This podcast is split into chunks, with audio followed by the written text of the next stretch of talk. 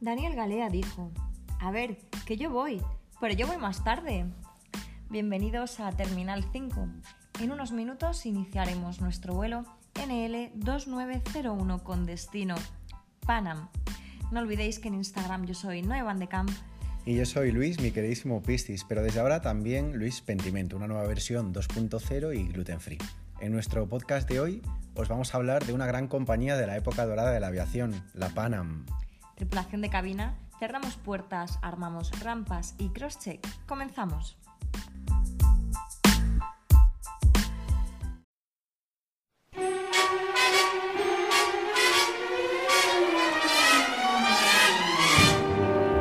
Come fly with me, let's fly, let's fly away.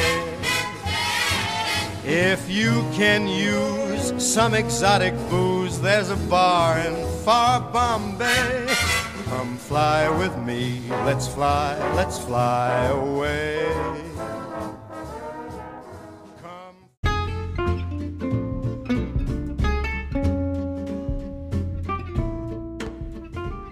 Pues comenzamos nuevo capítulo después de, un break que, Luis, nos ha durado las navidades tres meses a nosotros. Tres meses, en concreto este mes yo no he parado de volar todos los días. Madre mía, es que estamos sin parar. Dijimos de, hacer un podcast, venga, una vez a la semana, no, venga, una vez... Eh, las navidades todavía nos duran los polvorones y, y seguimos aquí y hoy hemos dicho Venimos de un super viajazo donde hemos recordado millones de cosas de nuestra época dorada. Vamos a contarlo. Acabamos de llegar de Nueva York, hemos estado allí 14 días de pernoctando y claro, hemos tenido tiempo para, para recuerdos porque como sabéis, y si no lo sabéis pues os lo recordamos, tanto Noé como yo empezamos a volar en los años dorados de la aviación, cuando el que, el que se subía a un avión era un privilegiado y la compañía pues era Panam, Pan American, ¿verdad? Panam, que yo creo que eh, estáis todos hartos de ver en nuestro Instagram las cosas, bueno, nuestras antiguas fotos de, de Panam. El otro día os enseñé además el uniforme de Panam, que, bueno, hay que, hay que contarles, Luis, una anécdota, y es que, no sé si sabréis, que en Panam solo éramos chicas. Y Luis. Claro, yo al principio cuando entré allí tuve que hacerlo pues disfrazado de mujer. En aquel entonces la, sociedad pues estaba, yo qué sé, como unos meses un poquitín más atrás que ahora. Y, y, resultaba imposible, si eras chico, acceder al puesto de auxiliar de vuelo. Eran azafatas, entonces no existía ni el término masculino. Así que nada, yo me puse las medias para taparme los pelánganos que tenía en mis piernas y, ahí como una señorita más, pues pasé todas las pruebas, me puse mi relleno de pecho ahí bien de bien y al final pues volando con Noé y del segundo curso inicial, ¿verdad? Y daba, y daba el pego, pero bueno, hemos tenido tantas cosas así extrañas en Panam porque recordemos, y esto bueno, luego Hollywood hizo película, tuvimos un piloto también que no fue piloto, que, se hizo pasar por piloto de pana. Es que vaya impostor. Y Luego se hizo actor, mm, que, es que además es conocido, porque tuvo, tuvo la valentía, por así llamarlo, de que dijo, bueno, os he estafado, os he engañado, me he hecho pasar por piloto y, y encima ahora me hago actor y gano un Oscar. Yo se lo perdono, ¿no? Porque era simpático. Era a fin de cuentas, cuando lo llevábamos a bordo era una persona que te daba, te daba el vuelo, pero para bien. Porque era, pues siempre estaba gastando bromas con nosotros, nos trataba muy bien. Cuando él se enteró de que yo no era una chica, en verdad, a mí nunca me puso ningún problema, me, supo guardar el secreto, porque era una persona que tenía un montón de, secretos él como para luego ir largando de los demás. Sí, sí, no, no, no, podía, no podía ir diciendo nada, puesto que al final... Eh, nos dimos cuenta mucho antes de que Panam se diera cuenta de que era mm, mentira todo, nos dimos cuenta nosotras. Vaya impostor, pero qué hacha, ¿eh? No, no, fue, fue increíble. Nosotros este, este fin de semana hemos, eh, hemos vuelto a nuestro headquarter de, de Panam, lo que ahora eh, para mí, que ha sido horrible, es el edificio MetLife en Nueva York. Y, ya nos, nos, fastidió bastante ese cambio de nombre, puesto que ha sido siempre nuestro edificio más emblemático en, en, la ciudad de Manhattan. Y ese cambio de nombre fue como, ¿qué quieres decir con esto? Yo no entiendo por qué han tomado esa decisión y por qué no dejaron el cartel de un lado y del otro como estaba hace años cuando íbamos a ese edificio todos los días. Panam, Panam. No, ahora han cambiado el cartel. Yo no estoy de acuerdo con esto. Allí entramos, no y yo, a poner nuestra hoja de reclamaciones para decir esto así no. De hecho, eh, una, de las, una de las veces que mientras subíamos las plantas no, no estábamos conociendo nada porque había cambiado todo bastante. Ha nos, cambiado encontró- muchísimo. nos, nos costó encontrar incluso la, la entrada al, al edificio. Y para mí lo más anecdótico casi del otro día fue encontrarnos con George, el portero, nuestro portero Panam. Que, que bueno, ya claro, han pasado muchísimos años y él sigue ahora en el MetLife 55 años nos dijo. Sí, no nos, no nos reconoció al principio hasta Claro. que empezamos a contarle unas anécdotas de, bueno, pues de hace tantos años. Sí, sí, y sí. cuando dijo, los españoles, Sí, y sí, dijimos, sí. ahí estamos nosotros, hemos vuelto. Ahí estamos. Éramos tres españoles, ¿vale? Éramos Noé yo y luego una, una persona que un día se quedó encerrada en un ascensor y nunca más se supo de ella porque en aquel entonces aquellos ascensores tú entrabas pero no sabías cuándo salías. Exacto. Claro, imagínate subir a firmas, pues firmas que lo teníamos planta 70 y... ¿La 78? 78. Pues la, la tercera española pues nunca más se supo. Yo creo que... Aquellos ascensores donde, bueno, a veces eh, funcionaban, otras veces no. No es que no funcionaran, pero recuerdo que todo el rato estaban en mantenimiento. Yo tengo mi teoría, Luis, y es que como había que encajar en una talla de uniforme, lo que querían era que hiciéramos culo, que tuviéramos el culo más duro que, que una piedra. Sí, sí, sí. Porque cuántas veces hemos tenido que subir las 80 plantas, que yo al principio recuerdo que me subía con, incluso con la maleta de mano, aquella, la ma- bueno, la de mano azulita que, de que piel. siempre teníamos. Sí, sí. Lo que pasa es que me pesaba muchísimo con tantas cosas y hasta que un día George me acuerdo que decía, pero, pero déjala aquí, déjala, que yo te la, te la guardo. Y ya las 80 plantas, las 78 se me hacían menos cuesta arriba. Pero yo recuerdo que, vamos, tenía yo un culo más duro Sí, no, es lo que tú dices. que Dani Galea. Uf, que ya es decir, ¿eh? Ojo. Sabéis que nosotros antes de cada vuelo hacemos un briefing para preparar, pues nos damos la información sobre el vuelo, el pasaje, pero en Panamá aquellos años, incluso antes, nos pesaban todos los días, teníamos que subirnos a la báscula y ahí teníamos un margen de 50 gramos arriba, abajo, que si era para abajo te bebías un vasito de agua e iba bien, pero como hubiese subido un poquito y no cupieses el uniforme, de repente, Luis, uy, Luis no, Luisa, baja las escaleras. Era normal por la carga y centrado de los aviones. Claro, estamos hablando de los años 50, 60, en aquel clipper. Cuando bueno, volamos el primer Clipper, que fue un, un hidroavión, acuérdate, Qué nunca maravilla. más se ha vuelto a tener algo así en aviación. Nunca, nunca. Que, que teníamos vuelos, ya que lo mencionas, este Clipper, eh, que eran como mixtos, donde teníamos unas horas de vuelo, pero eran otras como rollo de, de crucero, cuando hacíamos nuestro vuelo a Hawái, que tardábamos como cuatro días en Sí, llegar sí. allí. Cuatro días que a veces íbamos volando y a veces navegando. Por eso teníamos una uniformidad diferente, teníamos un bañador. Claro, imaginaos yo con el bañador como, como un cuerpo de chico con el bañador de chica. O sea, aquello era un escándalo. Bueno, pero eh, todo esto también fue porque tú encontraste en el primer vuelo a China, eh, que ahora nos comentarás tú mm, este vuelo primero a China, cómo fue, y, y encontraste estas cosas que se ponen las chinas mm, debajo de los uniformes como para tener más pecho, Todo. para tener otro culillo, Todo. y, y tú dijiste, es que esta es la mía. Pero Nosotros- ese, ese vuelo a China lo recuerdas perfectamente. Claro, nosotros empezamos a volar a China, no recuerdo bien, pues en los años 60 con el M130, cuando todavía no existía el coronavirus, ni había cosas de estas. Nosotros íbamos allí estupendamente. Los chinos ya escupían de todas formas. Escupían en el Esto- suelo. Esto, no lo han perdido. No, no, no. Estos son costumbres de, de antaño que no se han perdido, se han mantenido intactas. Lo de sonarse soplando por la nariz, todo esto en el avión ya lo veíamos. Y ahí fue donde yo tuve contacto con las primeras compañeras asiáticas, que eran las que me daban los trucos de belleza que podemos ver hoy en día en cualquier tutorial de YouTube, porque claro, yo pecho no tenía, entonces tenía que ponerme ahí mis buenos implantes debajo de, pues, o de la sobrefalda, de la blusa, del vestido, de cualquier parte del uniforme. Pero es que además, eh, para la cara, para la barba, para que no se notase, unos trucos de maquillaje maravillosos, maravillosos. O sea, Jin Lee, ¿te acuerdas de Jin Lee? Perfectamente. O sea, Jin Lee era una maestra, es que aquello no era maquillaje, aquello era caracterización directamente. Eh, y sobre todo la técnica del polvo de talco que esta chica tenía. Polvo de talco y además lo mezclaba con bicarbonato. Es que era eso mm, maravilloso. El otro día, por cierto, me, acor- me acordé porque se me cayó la salsa de- del pollo encima de, de la sobrefalda, Vaya. me llené entera. Y entonces recordé que en La Pana íbamos de blanco para el servicio. Eh, en nuestro uniforme los guantes eran blancos.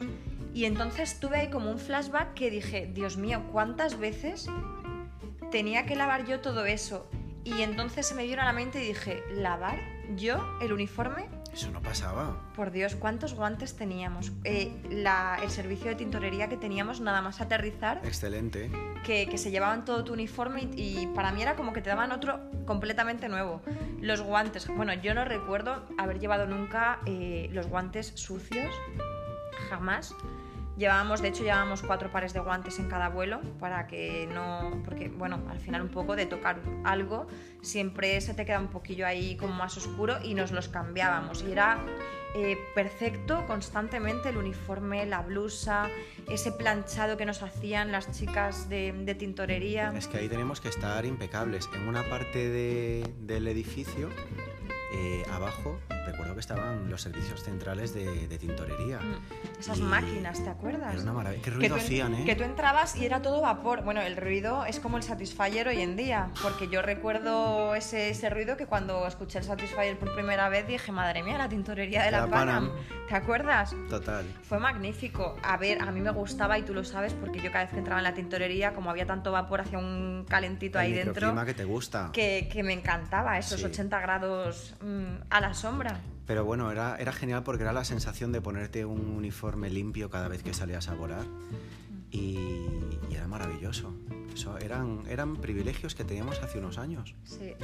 Luego, eh, otra de las cosas cuando estuvimos el otro día en el edificio fue ver la maqueta que teníamos del Ay. 707, del Boeing 707. ¡Qué recuerdos! Que, que recuerdo cuando pasamos de, de los Fokker y de todos estos al 707, lo grande que lo vimos. Bueno, ¿qué cambió? Es que Fue recuerdo... como un apartamento para nosotros. Claro, es que pasábamos de aviones más chiquitines a un avión en el que además nuestra compañía pidió específicamente a Boeing que tenía previsto tener cinco asientos por cada fila. No, Ujú. queremos seis Queremos seis. porque nuestras azafatas son excelentes dando el servicio y pueden con todo. Y ahí llevábamos seis pasajeros por fila que en esa maqueta, además de la parte de emergencia, sobre todo nos enseñaban a servir el caviar, los entremeses, eh, los, Los espárragos entre- blancos sí. con mayonesa, todo, todo, todo, todo, el servicio de cobertura.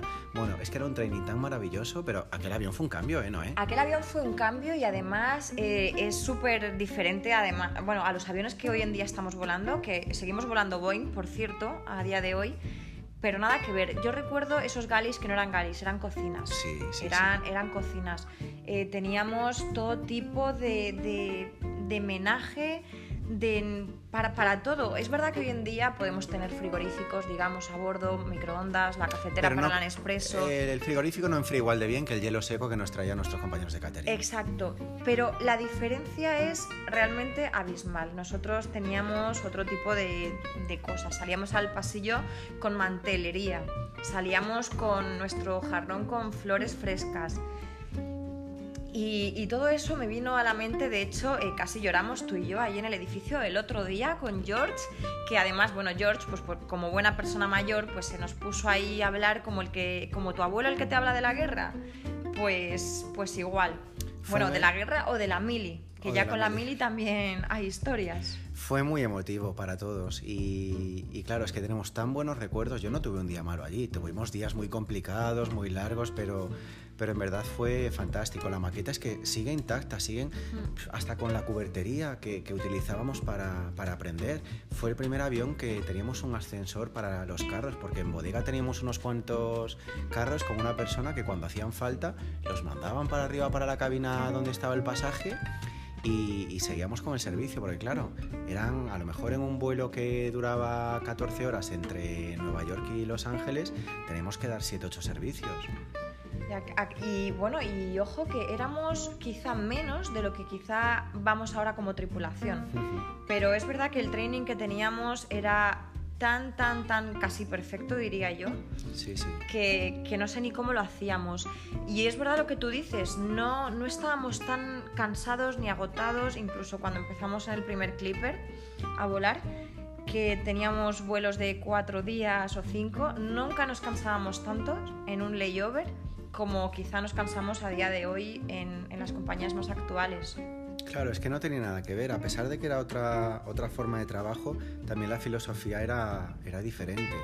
Teníamos nuestras noches en destino también con toda la tripulación que recuerda. Noches y semanas. Y sacaba la chequera, pues nuestro compi Juan, Juan, Juan, Juan Pi. Pues Juan, Juan Pi, que creo que vivía en el 314 además, ¿no? Justo. Sí, sí. Efectivamente. Pues. ¿Cómo te acuerdas, eh? Sí, sí, sí, es que tenía un apartamento con unas Sí, sí, sí, vistas sí. increíbles. Allí en, bueno, y él se cambió, ya, ya tenía apartamentazo en Madison Avenue.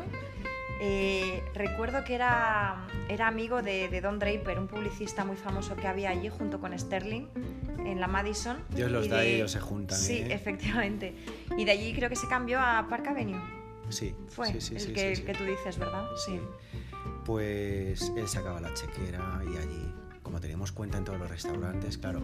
A ver, tenéis que pensar que nosotros en esos años, siempre que llegábamos a un destino, en los hoteles te abrían la puerta literalmente a todos los servicios. En los restaurantes te veían entrar con uniforme y es que decían, ahí viene la Panam. O sea, es que si no había mesa, levantaban a la gente para sentarte a ti. Cuando aparecían por allí las tripulaciones con 22 personas, o sea, 5 pilotos, 16, 17 tripulantes, aquello era una maravilla. Y cómo nos, cómo nos recibían siempre, era como... Para mí ahora mismo es como los actores cuando bajan a por su Oscar en la alfombra roja, en... fue como, como Hollywood. Eh, y, nunca más, realmente, después de, la Panam del año 91, la aviación volvió a ser para mí igual. O sea, yo me tuve como que reinventar en, en la aviación y decir, bueno, Noé, eh, esto es otra cosa, ahora estás en España además, y, y es, es lo que hay. Sí, yo bueno, digo en España, excepto cuando estuvimos también en los Emiratos Árabes tú y yo, Claro. que también fue otra reinvención de aviación, pero bueno, diferente. No, eso fue una reinvención, pero yo al terminar Panam, además de, de una reinvención, hice terapia psicológica.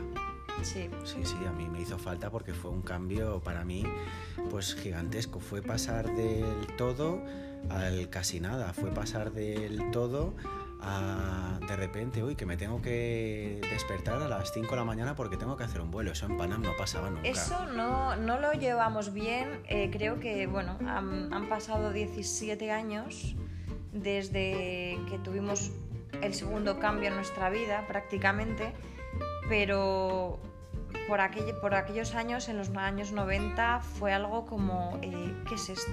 ¿Por qué? Luego nos sorprendió mucho el llegar a España y que nadie, nadie hablara inglés en, en los aviones. Bueno, excepto las azafatas de la compañía de bandera que hablaban un inglés Sí. excelente. Sí, sí, sí. Aquello era. una- Coincidimos, de hecho, con, con una de las eh, promociones de, de esta compañía en, bueno, pues en un centro de entrenamiento conocido por todos los de la aviación. Y nos sorprendió de todas formas, Luis, el- el- la diferencia que había entre su entrenamiento y el nuestro. Es que no tenía nada que ver, Nada que ver. ¿verdad? Nada que ver. De hecho, las vimos incluso en aquella maqueta que ellas tenían, no sé si era un 320 o un 330, no, me- no lo recuerdo, cuando armaron rampas y abrieron puerta, que dije, pero eso es el tobogán. Era eh, más pequeño que el tobogán del parque de- del barrio. Sí, sí, sí. Yo recuerdo cortinas que eran más anchas que aquel tobogán. En la Panam, bueno, es que prácticamente llevábamos helicópteros de evacuación. O sea, la Panam estaba preparada para todo tipo de contingencias. Pero es que pensad que con tantos días que nos podíamos pasar fuera de casa, con tantos vuelos, con tantos tramos de navegación al inicio, ahí, ahí teníamos que llevar de todo, de todo. Recuerdo también en esta visita que hicimos para el edificio, Claro, pensad que no existían los correos electrónicos, no existían las computadoras todavía.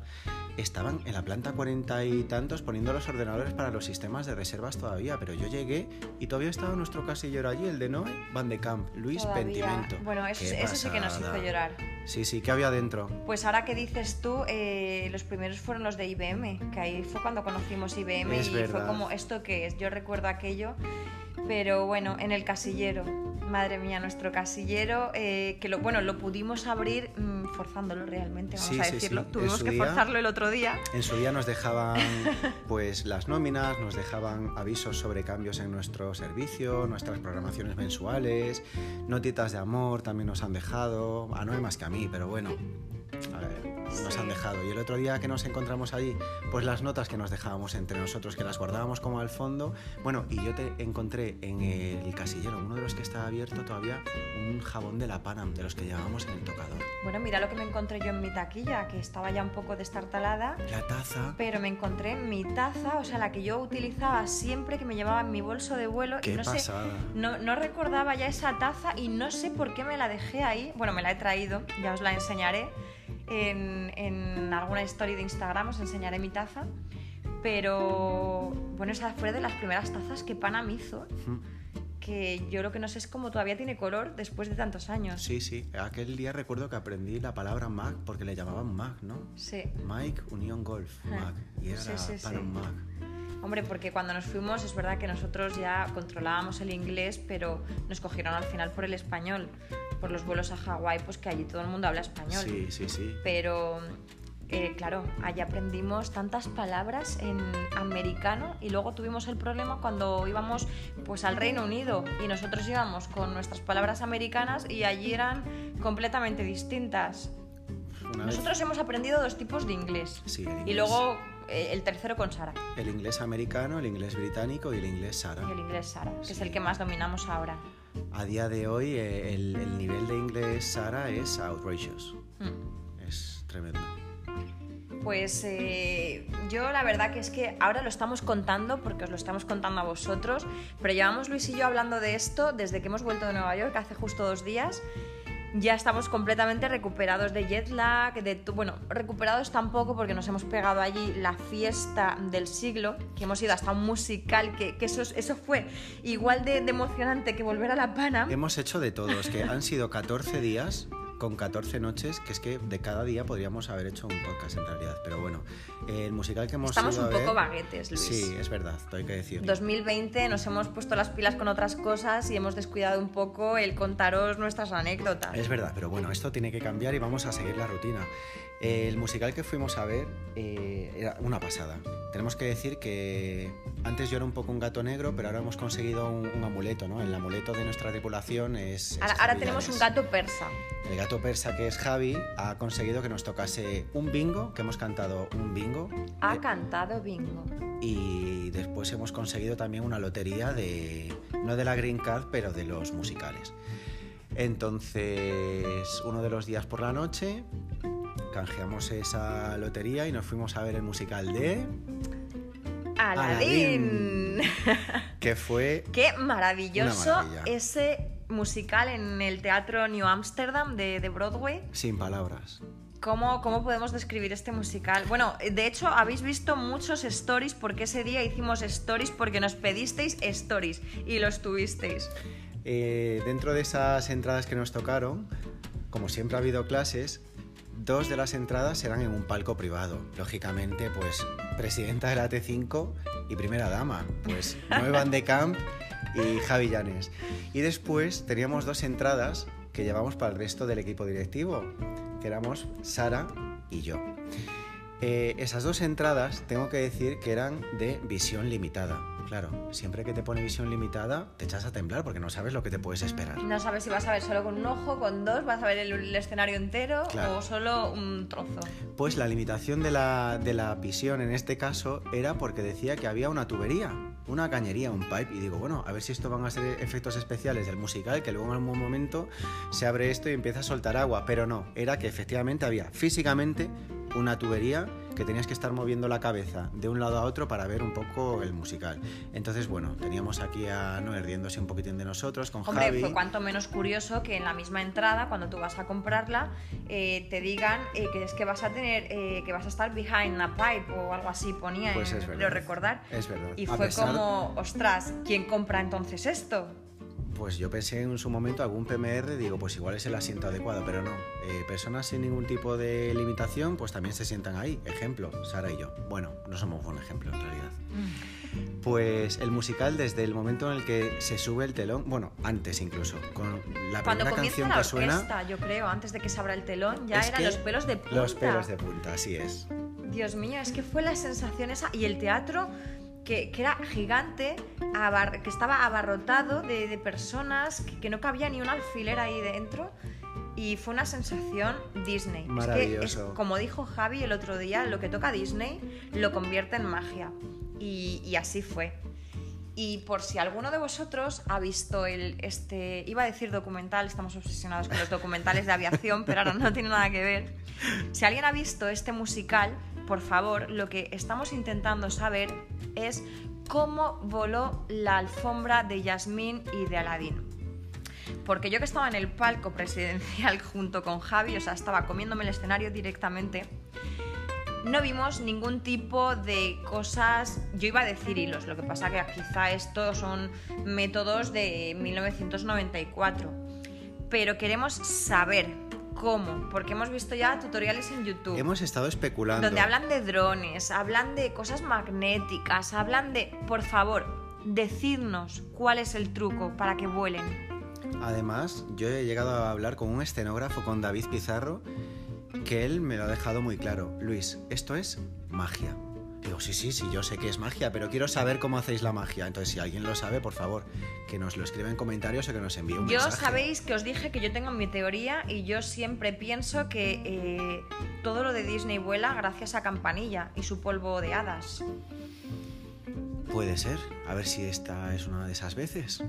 Pero claro, eh, luego pues tenemos la ciencia y la tecnología que, que te quieren tirar todo por tierra, pero eh, siempre es- desde siempre hemos sabido que el polvo de hadas es lo que hizo volar a Peter Pan. Es que, oye, un polvo a veces te puede llevar al séptimo cielo. Es es que, la- mira, la- las cosas no se llaman así por casualidad. Así, es. que, luego, ¿qué más hicimos? Pues mira, Hicimos yo la auditoría de, transportes, recuerda. Bueno, bueno, bueno. es verdad, se me estaba olvidando este punto. Claro, yo uno de los días, pero esto ya no formaba parte de la PANAM, sino de nuestro trabajo de ET5, he tenido que realizar una auditoría del sistema de transportes neoyorquino.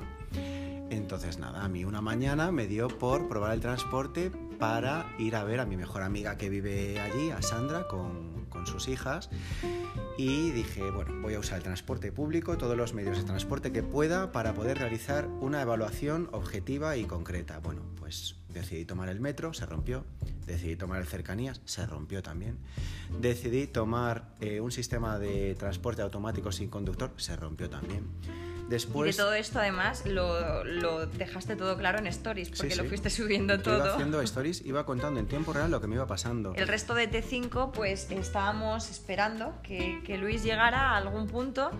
Y y, Luis, te faltó coger el helicóptero. El helicóptero de y Uber ahí es la fue última cuando, opción. cuando tuviste ya suerte.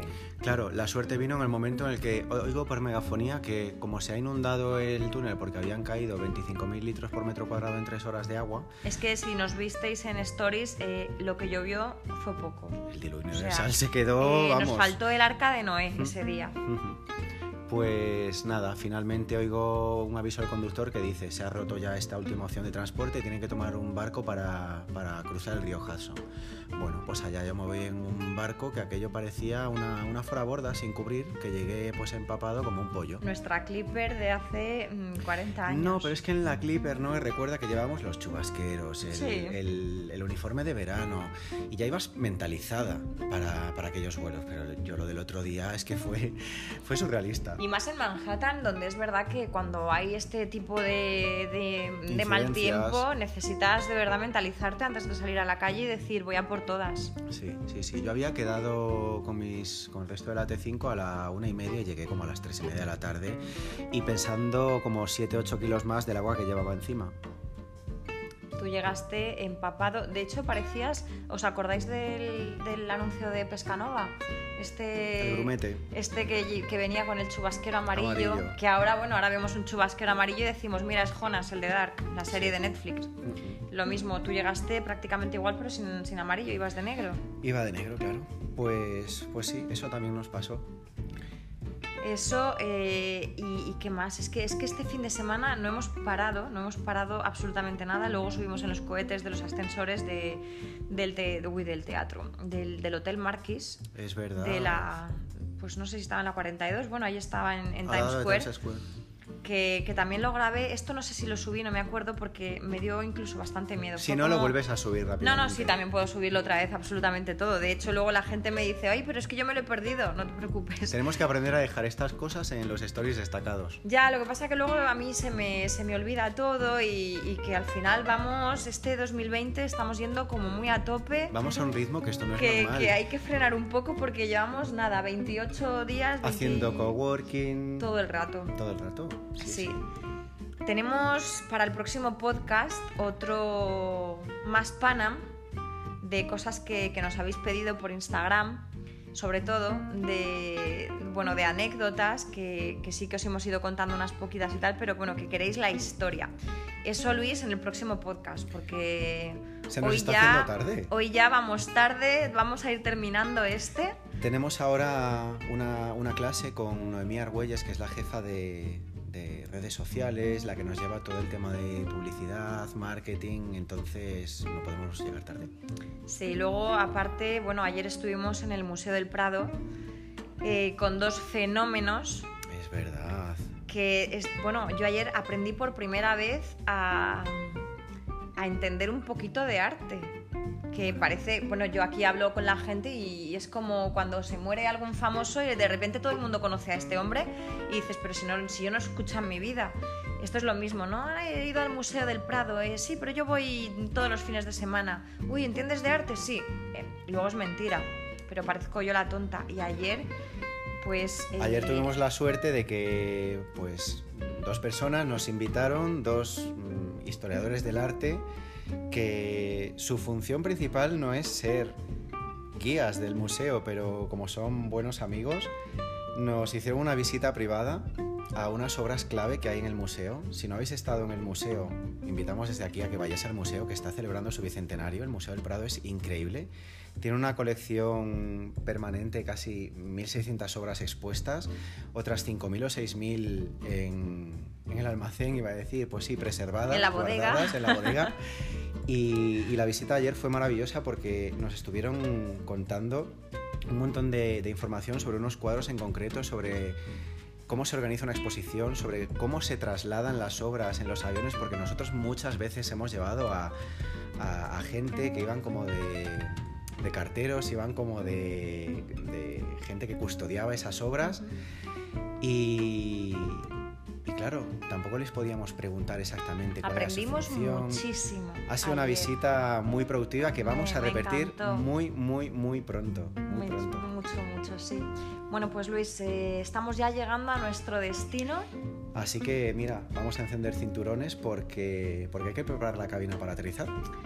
Nos vemos en la próxima. Hemos dicho que seguiremos hablando un poquito de Panam.